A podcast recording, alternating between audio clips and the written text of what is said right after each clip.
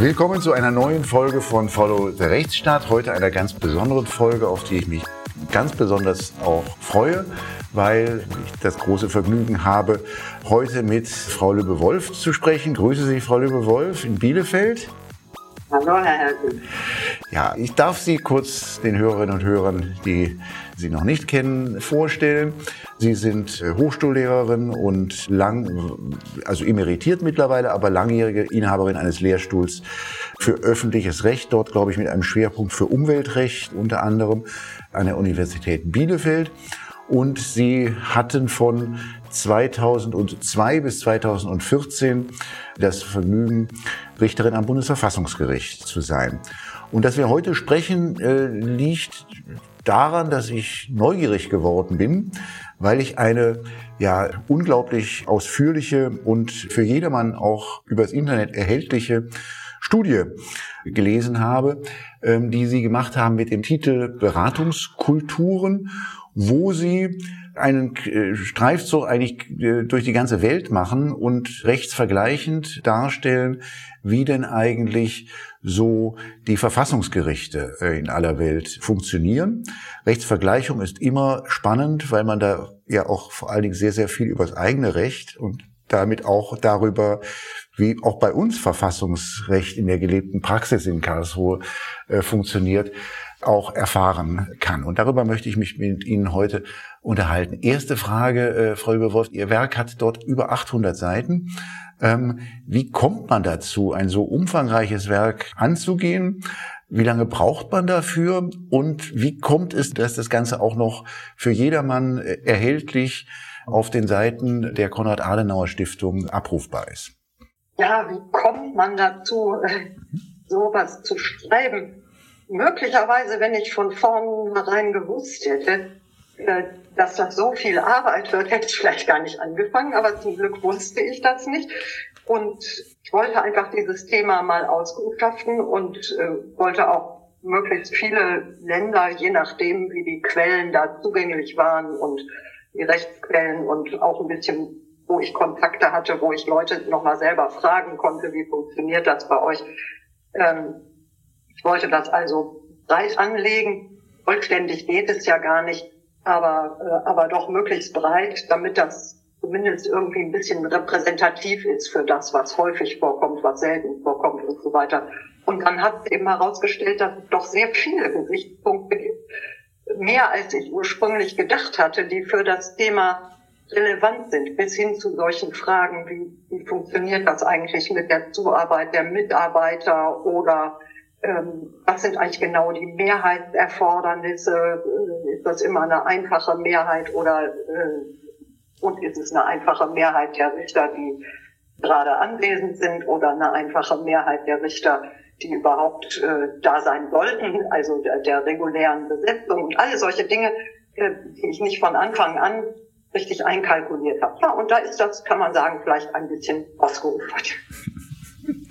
Und wie, und wie kommt es, dass es für... Der, ja? Warum es in dieser mhm. Form veröffentlicht ist. Naja, ich wollte, nachdem ich es nun erstmal in Deutsch geschrieben habe, wollte ich doch wenigstens die Zugänglichkeit von außerhalb Deutschlands dadurch erleichtern, dass das online verfügbar ist. Es gibt ja überall auf der Welt auch Kollegen und Kolleginnen, die Deutsch sprechen.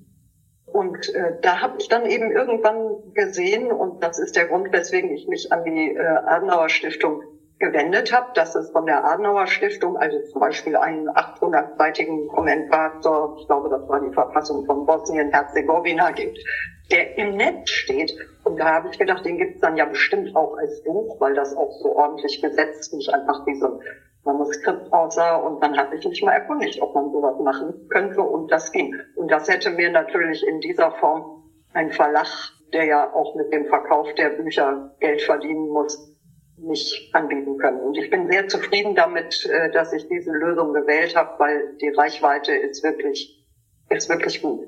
Mhm. Ja, das ist ja wirklich, äh, ich bin mal gespannt, ob, ob sich das auch anderswo durchsetzt oder verbreitet, dass äh, diese Form der Publikation, die Verlage werden es nicht mögen, aber das ist, hat natürlich schon äh, viel für sich. Ähm, Kommen wir ein bisschen zu den Themen, die Sie dort behandelt haben. Wir können das ja sicherlich heute nur punktuell machen, aber ähm, im ersten Teil ähm, äh, befassen Sie sich ganz intensiv damit, wie denn eigentlich Entscheidungen und genauer gesagt, wie denn eigentlich Mehrheiten zustande kommen bei Entscheidungen. Sie stellen dort einerseits gegenüber den US Supreme Court und das Bundesverfassungsgericht so als unterschiedliche Modelle, jedenfalls was, was ihre historischen Wurzeln angeht und behandeln dann so als zwei Gegenmodelle in diesem Zusammenhang das Seriatim-Modell und das Percuriam-Modell. Ähm, was ist denn das? Ja, äh, das versuche ich da im Einzelnen zu beschreiben. Also das ist für mich ein Teil der Erklärung, warum die Entwicklung der Beratungskultur bei uns und beim US Supreme Court so unterschiedlich äh, gewesen ist. Allerdings auch wirklich nur ein Teil der Erklärung. Also die, die amerikanische Rechtstradition geht ja auf das Common Law zurück, die dort, was dort nach wie vor eine große Rolle spielt. Und da war es eben traditionell so, auch im Mutterland des, des Common Law in England, dass die Richter eines Gerichts, wenn es mehrere sind, also eines Kollegialgerichts, nach der mündlichen Verhandlung quasi nacheinander aufstehen und ihr Urteil verkünden. Also jeder Richter selbst spricht ein Urteil nacheinander, deswegen lateinisch seriatim, also in, in Serie. Ähm, und das ist ein großer Unterschied zu der kontinentaleuropäischen Tradition, also die man als Civil Law Tradition von der Common Law Tradition abgrenzt und die sich auch in vielen Weltteilen verbreitet hat, wo die Entscheidung eines kollegialen Spruchkörpers als Entscheidung des Gerichts traditionell auftritt. Also es sprechen nicht die einzelnen Richter, jedenfalls nicht nach außen, sondern die Richter alle gemeinsam äh, treffen eine Entscheidung des Gerichts. Und damit hängen auch ganz unterschiedliche Begründungs- und Beratungserfordernisse zusammen. Nämlich überall da, wo man von der Seriatim-Tradition herkommt im Bereich des Common Law, ähm, da wird eine Mehrheit der Richter nur für das Entscheidungsergebnis benötigt. Das ist ja auch klar, weil in dieser Struktur, dass nach der mündlichen Verhandlung alle aufstehen und jeweils ihr Urteil sprechen, können sie sich ja gar nicht auf eine gemeinsame Begründung verständigen. Das geht überhaupt nicht. Ähm, also kommt von daher die Besonderheit, dass man da eine Mehrheit nur für das Entscheidungsergebnis braucht. Und die Begründung, die können ganz unterschiedlich sein. Und wenn man Pech hat, gibt es also zum Beispiel von den neun Richtern Supreme Court fünf, die das ein bestimmtes Ergebnis tragen und von denen tragen es aber zwei aus diesem und drei aus einem anderen Grund, ne? äh, so dass man eigentlich gar keinen gar keine Ratio decidendi, wie man auf Lateinisch sagte, also gar, kein, gar keine tragende Begründung für die Entscheidung aus den verschiedenen Stimmen der Richter entnehmen kann. Und das ist genau das, was also in der kontinentaleuropäischen Tradition, wo man per Curiam, also durch die Richterbank als Ganze spricht, anders ist. Da muss man immer eine Mehrheit nicht nur für das Entscheidungsergebnis, sondern auch für die Gründe haben. Und alleine daraus ergibt sich natürlich auch, dass man intern diskutieren muss und sich beraten muss, weil man anders, auch wenn man eine Mehrheit für das Ergebnis hat, ja gar nicht sicherstellen kann, dass auch für die Begründung eine Mehrheit da ist. Also von daher gibt es sozusagen eine, eine Affinität, eine größere dieser Tradition zum gemeinsamen Beraten. Wie ist es ähm, jetzt im kontinentaleuropäischen Bereich, also im Bereich des Curia-Modells und dann auch äh, beim Bundesverfassungsgericht? Wird, muss man dort über beides abstimmen, sowohl über die Entscheidung als auch über die Begründung? Oder ähm, äh, wie muss ich mir das vorstellen? Naja, im Prinzip, im Prinzip ja, ganz genau. Äh, wobei das Abstimmen beim Bundesverfassungsgericht und auch bei vielen anderen ähm, Gerichten, auch bei anderen deutschen Bundesgerichten übrigens, aber auch, ich habe kürzlich noch äh, gesprochen, Richter vom Liechtensteinischen, vom Österreichischen nein, beim österreichischen ist es anders, vom liechtensteinischen Verfassungsgerichtshof. Ähm, und viele andere, die mir auch sagen, es gibt auch bei ihnen diese Art eigentlich in der Regel informell zu stimmen. Das heißt, der Vorsitzende oder die Vorsitzende, also ich gender jetzt mal nicht, ähm, der Vorsitzende fragt irgendwann beim Bundesverfassungsgericht, wenn man lange diskutiert hat, also ich habe den Eindruck, wir haben jetzt eine klare Mehrheit für dieses Ergebnis und so. Äh, und da, wenn wir da jetzt noch länger drüber diskutieren, wird sich da auch nichts mehr dran ändern.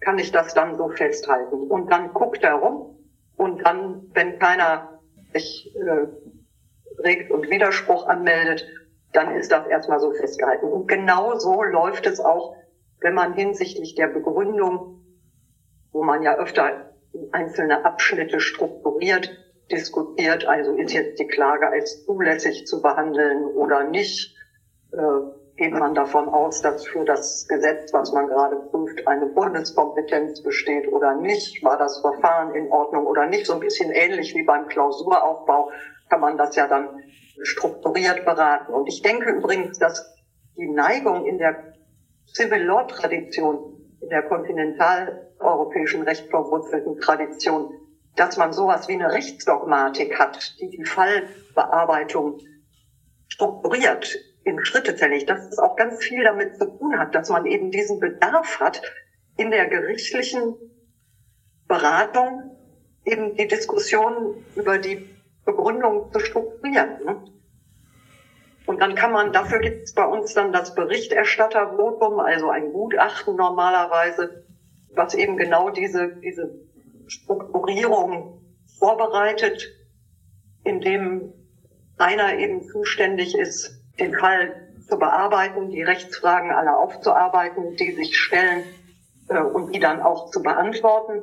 Und dann diskutiert man. Und was niemand in Zweifel zieht, das gilt dann schon mal als konsentiert. Also wenn wir da ein Gutachten haben, wo im ersten Teil steht, die Klage ist zulässig im Ergebnis und niemand äh, sagt in der Beratung was anderes, äh, dann kann man davon ausgehen, alle sind der Meinung, niemand meldet Widerspruch an, dann kann man davon ausgehen, mit dem Punkt sind alle einverstanden. Ne? Das kann man auch anders handhaben. Es gibt Gerichte, wo sehr viel förmlicher abgestimmt wird. In Österreich zum Beispiel ist das der Fall. Aber nach meiner Einschätzung, und deswegen habe ich dieses Thema auch behandelt, ist das auch etwas, was zur leichteren Verständigung beiträgt, wenn man diesen informellen Abstimmungsmodus hat. Jeder muss natürlich zu, zu Beginn der Diskussion oder irgendwann im Lauf der Diskussion, je nachdem, das machen die Gerichte auch unterschiedlich. Jeder muss irgendwann erklären, wie er sich zu dem Fall verhält. Aber wenn dann im Lauf der Diskussion so allmählich zeigt, ja, eine Mindermeinung, die wird immer schwächer artikuliert und am Ende gar nicht mehr so richtig, dann kann man es mit dieser informellen Abstimmungsmethode praktisch auch den, den Richtern, die zumindest am Beginn der Diskussion was anderes vertreten haben als die Mehrheit, kann man es ersparen, sozusagen in aller Form einen Rückzieher zu machen und zu sagen, ah ja, da habe ich mich geirrt, jetzt stimme ich doch anders, als ich am Anfang gestimmt habe, sondern man kann das dann eben auch so machen, dass man am Ende fragt, jetzt haben wir doch eine klare Mehrheit und dann kann man im Prinzip sogar offen lassen, weil wir nicht angeben müssen, wie genau abgestimmt worden ist beim Bundesverfassungsgericht. Ne? Kann man also offen lassen, äh, sogar wenn klar ist, dass man eine Mehrheit hat, äh, wie groß sie jetzt genau ist. Und das hat eben den Vorteil, es ermöglicht den einzelnen Beteiligten so ein allmähliches Hereinwachsen in die Akzeptanz der Mehrheitsentscheidung und es verhindert das sich festlegen nochmal am Schluss auf eine bestimmte Position, was es dann auch schwieriger macht beim nächsten Fall, in dem sich ähnliche Fragen wieder stellen, auf die Mehrheitslinie des Gerichts einzuschwenken. Sie beschreiben ja im, im ersten Teil Ihrer Arbeit auch gewisse Annäherungstendenzen zwischen den beiden unterschiedlichen Rechtskulturen, für die Sie den US Supreme Court und das Bundesverfassungsgericht als Beispiel nehmen. Und zu diesen Annäherungen gehört ja auch so ein bisschen, Sie haben es schon erwähnt, dass, dass es ein, ein Berichterstatter, eine Berichterstatterin gibt, die erstmal in Vorlage quasi geht mit dem Gutachten. Ähm. Das ist noch keine, das würde ich sagen, ist noch keine Annäherung, denn das ist im Common Law ganz dezidiert nicht so. Also mhm. beim, in England, in den USA gibt es keinen Berichterstatter. Ne? Mhm. Den gibt es nur in, in, der, in, der, in der kontinentaleuropäischen Tradition oder aus der kommt er jedenfalls. Aber die Annäherung ist natürlich, also Annäherungen bestehen darin, einmal von Seiten der kontinentaleuropäischen Tradition nähert man sich an, indem zunehmend Sondervoten erlaubt werden, zumindest bei den höchsten Gerichten, sodass also da doch auch ein Element dieses angelsächsischen Individualismus äh, gewissermaßen zutage tritt. Und auf der anderen Seite, dass man im angelsächsischen und von dieser Tradition beeinflussten äh, Raum zunehmend in den USA zum Beispiel seit langem nicht mehr lauter einzelne Entscheidungen der einzelnen Richter nebeneinander stellt, wie das heute noch in Indien oder auch in Norwegen üblich ist. Äh, Norwegen ist an dem Punkt sehr stark vom, vom Common Law beeinflusst, sondern dass es eine sogenannte Opinion of the Court gibt. Also im Prinzip eine Begründung für die Mehrheitsmeinung, die allerdings dann auch wieder nicht eben und da bleibt es bei dem Unterschied von einer Mehrheit getragen werden muss. Und es gibt auch Annäherungen in der Form, dass die angelsächsischen Gerichte oder dass die Gerichte der Common Law Tradition jetzt doch zunehmend auch tatsächlich beraten, äh, und zwar auch ausführlicher allmählich zwischen der mündlichen Verhandlung und dem eigenen Sortieren der, der Richter intern. Beim Bundesverfassungsgericht würde ich mir kein Urteil zutrauen. Man weiß ja auch meist, oder nur Eingeweihte wissen ja oft, wer der Berichterstatter oder die Berichterstatterin ist. Das ist ja im Urteil selbst dann nicht kenntlich gemacht. Aber so aus den, aus den Fachgerichten weiß man schon, dass der Berichterstatter, die Berichterstatterin schon einen sehr prägenden Einfluss auf die Entscheidung hat. Also wenn man da Überzeugungsarbeit leistet, hat man meistens den Prozess gewonnen, ist jedenfalls der Eindruck, den man hat. Ist das, ist das nur bei den Fachgerichten so? Ja, äh, das, das finde ich interessant, dass Sie das sagen. Also aus einer anwaltlichen Perspektive, woran merkt man denn überhaupt, dass man glaubt, den Berichterstatter oder die Berichterstatterin gewonnen zu haben? In der mündlichen Verhandlung, weil das ist ja meistens die Person von der Richterbank, die dann auch ähm, also das kriegt man in aller Regel schon mit, wer das ist. Also ja, ja, natürlich. Mhm. Äh, aber können Sie daraus ablesen, also man stellt da von der Richterbank auch oft Fragen, mit denen man sagen, den, den Advocatus Diaboli gegenüber sich selbst spielt, also mit denen man vielleicht seine eigene Meinung nochmal in Frage stellt oder auch mit den Fragen, mit denen man anderen Mitgliedern des Spruchkörpers äh, etwas zu demonstrieren, oft anhand der Antwort, die es gibt. So. Also ich würde mir da gar nicht so sicher sein, ob man diesen Schluss ziehen kann.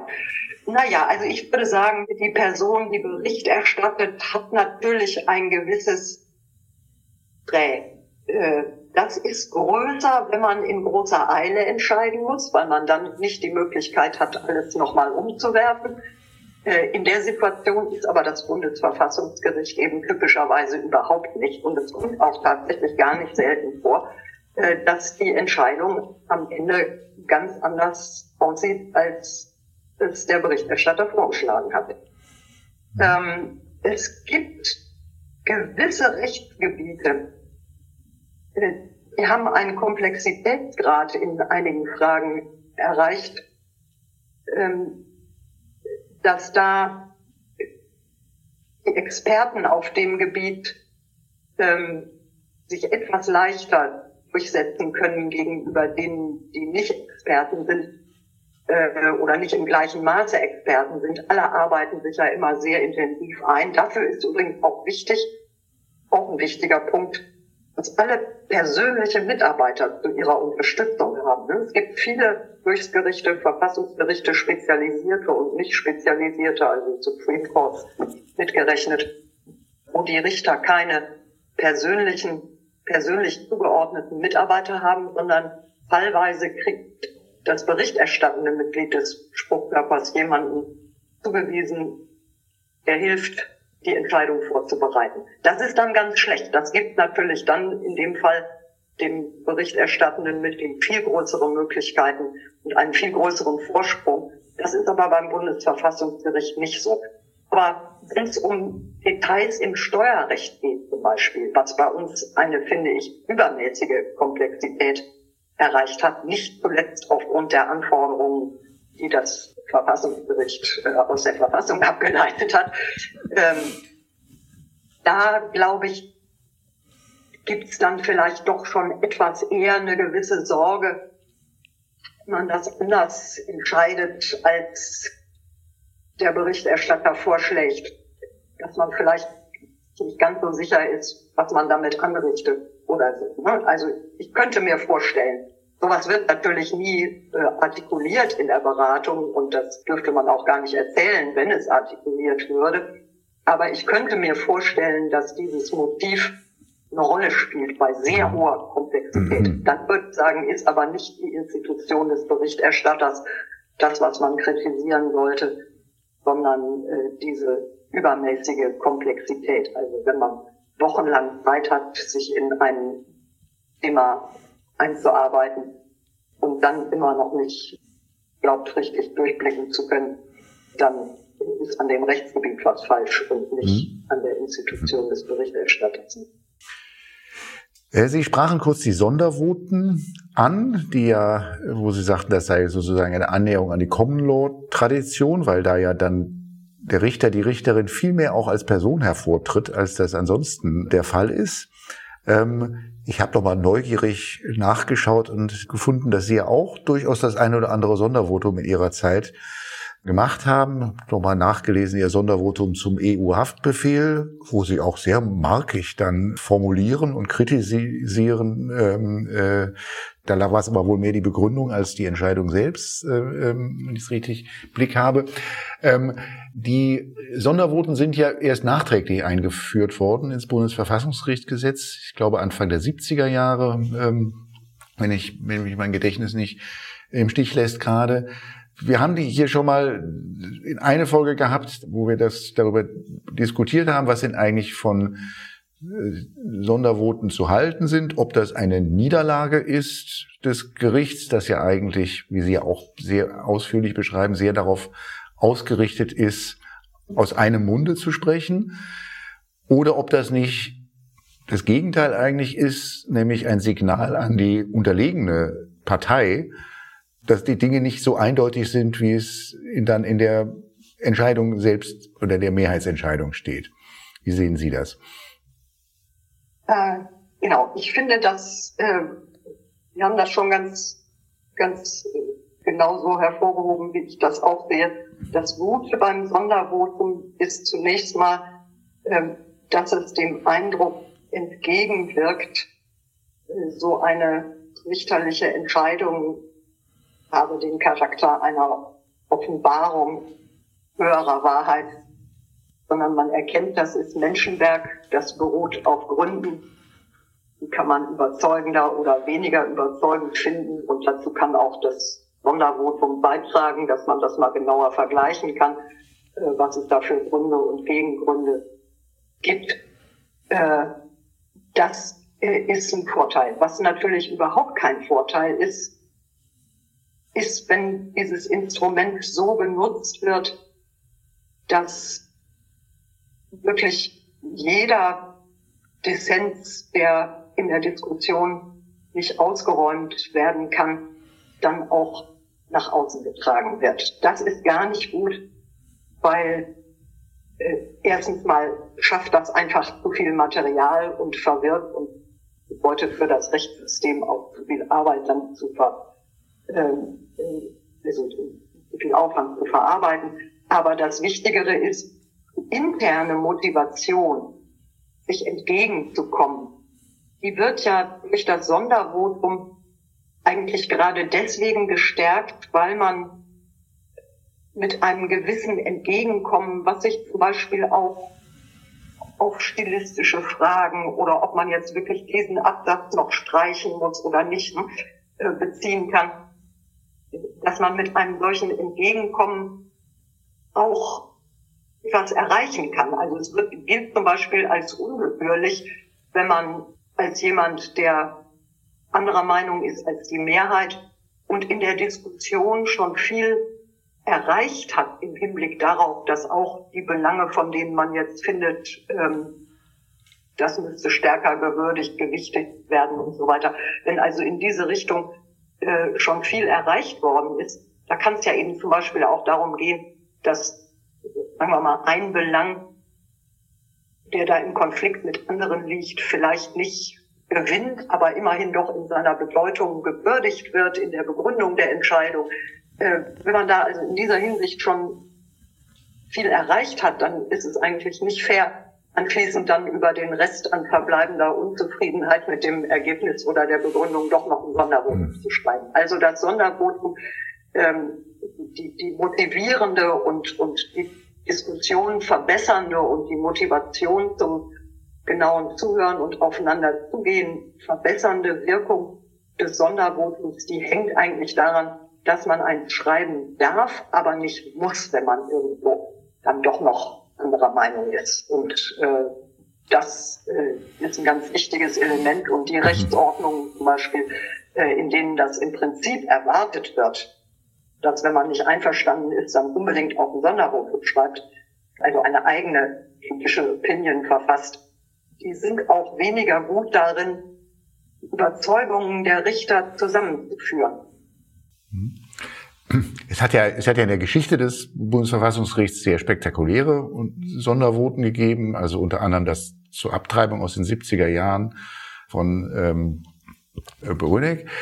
Und Sie, wenn ich Ihnen ein Kompliment machen darf, äh, Sie, Sie, Sie schreiben ja wirklich so, dass es eine Lesefreude ist. Und das findet sich dann auch wieder in dem Sondervotum, das ich gerade schon angesprochen habe, und den Satz möchte ich kurz einmal für die Hörerinnen und Hörer, den Einleitungs, die zwei Einleitungssätze sagen, weil ich sie einfach so, so, so klar finde. Da schreiben Sie, Grundlage des eingeschränkten Verbots der Auslieferung Deutscher ist Artikel 16. Damit wollen Sie sagen, ist die Verfassung selbst. Und dann, dann sagen Sie den schönen Satz, der Versuch ist in höheren, quasi naturrechtlichen, tieferen, ähm, historischen und weiteren völkerrechtlichen Sphären zu verankern, führt in die Irre.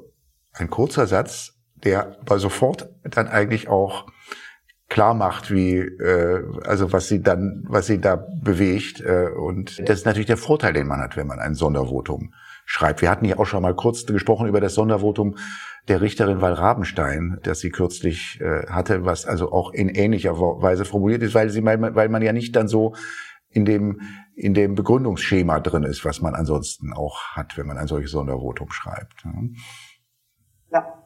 Mhm. Naja, also das ist ähm, natürlich als, als Sondervotum kann sich der einzelne Richter, die einzelne Richterin stärker als Individuum sozusagen mit seinen individuellen Überzeugungen und auch mit seinem individuellen Stil äh, äußern. Und darin liegt natürlich auch eine gewisse Versuchung. Also dieses Verschwinden im Kollektiv, was ja durchaus auch was Aufopferungsvolles hat. Ne? Man arbeitet also sehr viel in Entscheidungen, deren Qualität einem hinterher gar nicht zugerechnet wird, wenn man nicht Berichterstatter war.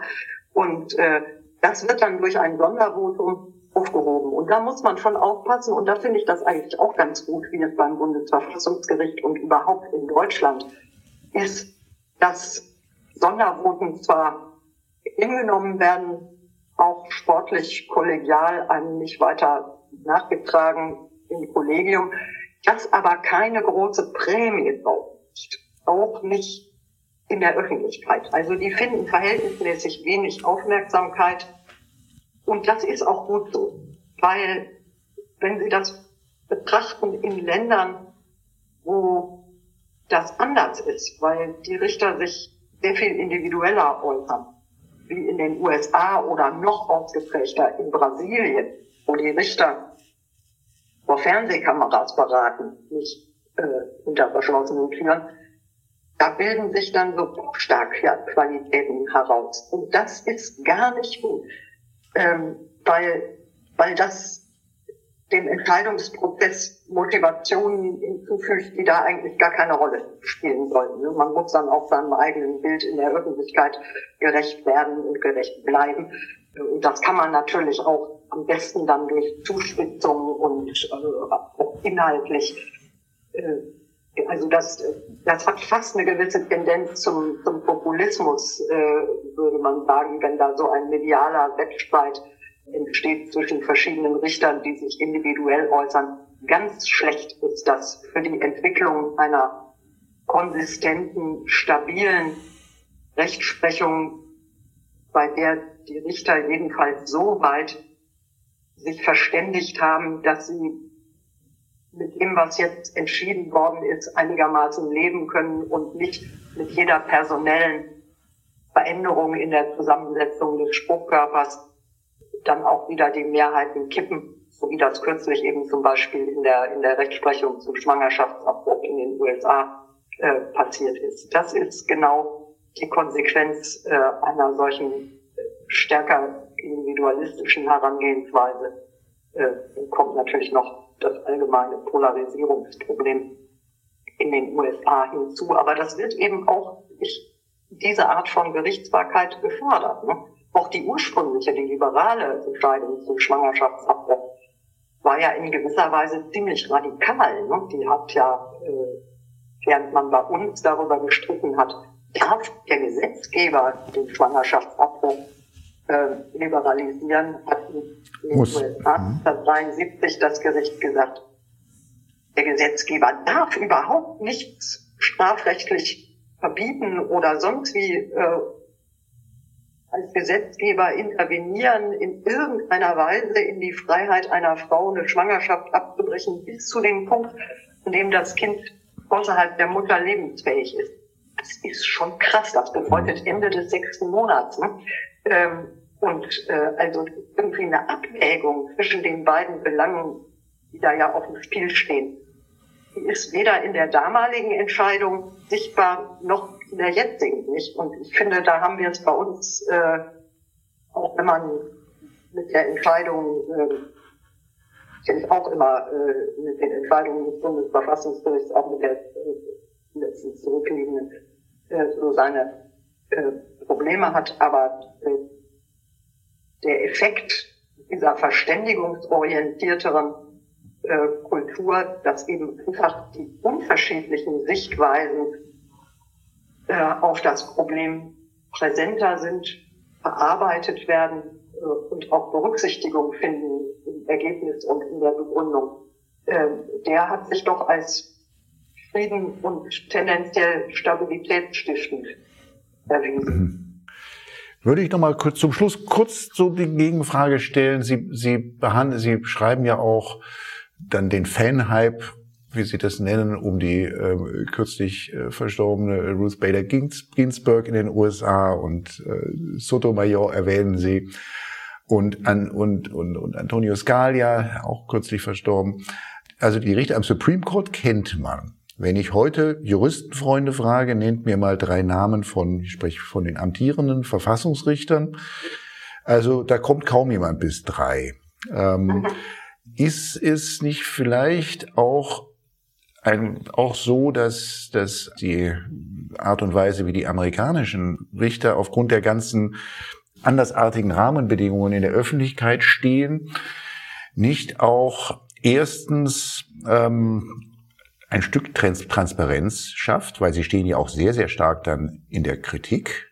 Ähm, das ist ja im Augenblick auch bei einem Richter so, dem ja dort sehr viele Vorwürfe gemacht werden das nicht ein Stück Transparenz auch auf der einen Seite und ist das nicht auf der anderen Seite, ähm, also dass man sich in Karlsruhe immer einig ist, ist ja auch eine Illusion. Also jedenfalls habe ich da schon mal gehört, dass das auch gar nicht so immer ist. Ist das nicht ein Stück weit auch, ähm, also wird da nicht etwas auch dann inszeniert, was, was eigentlich auch eben nur Inszenierung ist, ohne dass es tatsächlich der den Realität entspricht, wenn es sich etwa so verhält, um das nochmal kurz zu erwähnen, auch, dass es ja mehr oder weniger beliebig ist, ob in einer Bundesverfassungsgerichtsentscheidung überhaupt mitgeteilt wird, ob das eine Mehrheitsentscheidung war oder eine einstimmige Entscheidung war.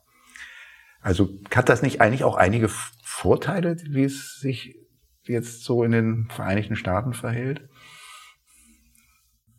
Ähm, ja, also in den Vereinigten Staaten selbst wird das traditionell so gesehen und es hat auch historisch schon Auseinandersetzungen darüber gegeben, ob das gut ist, zum Beispiel, dass das Gericht überhaupt eine Opinion of the Court schreibt. Ne? Äh, also der äh, amerikanische Präsident Thomas Jefferson hat im, im, in der Zeit, als er nicht Präsident war, glaube ich, äh, im, im äh, Briefwechsel mit einem der Richter sich sehr stark gegen diese Sitte ausgesprochen. Und er meinte, äh, dieses gemeinsame Entscheiden, das ist nur was für die faulen Inkompetenten, die sich da hinter einer gemeinsamen Meinung verstecken können. Und das Richtige ist doch eigentlich, wenn der individuelle Richter da mit seiner individuellen Entscheidung auch verantwortet, was er, was er entschieden hat.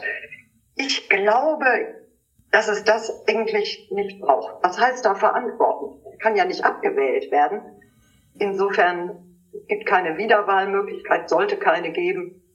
Versicherung der richterlichen Unabhängigkeit. Und die ist ja in den USA sehr gut gesichert durch diese sehr lange Amtszeit, die erst, äh, die, die überhaupt kein natürliches Ende hat, kein, keine Altersgrenze, nur ein natürliches Ende, nämlich dass man dann einfach irgendwann nicht mehr lebt und deswegen nicht weiter amtieren kann. Also ich glaube, diese Verantwortungsklarheit in Bezug auf die, Ein die Auffassung des einzelnen Richters, die braucht es nicht, sondern das Gericht im Ganzen, man muss das als ein als ein gemeinschaftliches Unternehmen begreifen. Das Gericht im Ganzen soll klare Linien entwickeln für die Rechtsprechung, Orientierung geben, die Maßstäbe klären. Und das kann es nur, wenn es mit Mehrheit auch hinsichtlich der Begründung entscheidet und wenn es nicht mit jedem personellen Wechsel wieder umkippt und in eine andere Richtung steuert. Ähm, und das wird eben durch unser System sehr viel besser äh, gewährleistet als durch das andere. Und dass man jetzt die individuellen äh, richterlichen Meinungen nicht so gut erkennen kann und dass man auch nicht erkennen kann, nicht bei jeder Entscheidung, weil es manchmal wird mitgeteilt, diese Entscheidung ist einstimmig ergangen, manchmal wird, mit, wird, wird das nicht mitgeteilt, ähm, dann kann man wahrscheinlich daraus schließen oder deutet das vielleicht darauf hin, äh, dass es nicht so völlig unkontrovers war, aber doch niemand das schlimm genug fand, um zu sagen, also jetzt möchte ich aber wenigstens, dass da äh, geschrieben wird, äh, diese Entscheidung ist mit so und so viel gegen so und so viel Stimmen ergangen. Äh, das sind also so ein bisschen Graduierungen des Nicht-Einverständnisses, die man, die man ermöglicht, indem man ein Sondervotum, indem es möglich ist, ein Sondervotum zu schreiben oder nicht zu schreiben, das Abstimmungsergebnis anzugeben oder nicht anzugeben. Ne? Und das hilft eben in der Weise, die ich eben beschrieben habe, äh, dem Gericht eine Position zu finden, in der möglichst viel von den gemeinsamen Überzeugungen aufgehoben ist, mit dem die Richter dann auch in Zukunft leben können. Ne? Also sie werden nicht finden, dass bei einer Entscheidung, die einmal ohne Kennzeichnung abweichender Stimmen ergangen ist, dass bei nächster Gelegenheit da plötzlich ein Sondervotum geschrieben wird. Sogar die wiederholten Sondervoten, was man also in den USA den persistent dissent, den andauernden Dissent nennt, dass also ein Richter zum selben Thema immer wieder Dissent schreibt, werden Sie bei uns nicht finden, sondern wenn das Gericht einmal in einer bestimmten Weise entschieden hat, auch wenn man das selber gerne ganz anders oder etwas anders entschieden gesehen hätte, geht man dann davon aus, okay, das ist dann jetzt äh, die Verfassungsrechtslage und daran orientiert man sich, muss man sich ja auch zum Beispiel in der Kammerrechtsprechung dann, also in den kleinen Spruchkörpern, die die Fälle äh, entscheiden können, für die es schon ausreichend bestimmungskräftige Senatsrechtsprechung gibt. Da muss man sich ja an, der, an denen orientieren, egal ob man dafür gewesen ist oder nicht. Und das führt insgesamt dann doch zu einer ja, stabileren und auch abgewogeneren und deswegen eben letztlich auch integrativeren Rechtsprechung, in der die verschiedenen Seiten mit ihren unterschiedlichen Anliegen aufgehoben fühlen können. Deswegen ist das eben auch kein Zufall, dass wir so oft beim Bundesverfassungsgericht erleben, dass alle, die aus dem Saal gehen, sich als Sieger erklären. Ne? Äh, egal. Also alle irgendwie äh, erfreut feststellen, irgendetwas, was für sie eben an der betreffenden Entscheidung gut war. Das kommt sehr häufig vor und das ist, glaube ich, ein Kennzeichen des Erfolgs, der in dieser gewissen Mittigkeit der Rechtsprechung statt in dem erratischen Schwanken von hier nach da liegt. Hm. Frau Lübewolf, wir sind bei ungefähr einem Fünftel von dem angelangt, was ich auf meinem Notizzettel an Themen steht. Aber ich werde jetzt keinerlei Versuch machen, noch die weiteren vier Fünftel auch nur anzureißen, weil wir sind am Ende unserer Zeit. Und ich darf Ihnen ganz, ganz herzlich für dieses spannende Gespräch danken und Grüße nach Bielefeld. Danke Ihnen, Herr Harting, hat mir Freude gemacht. Tschüss.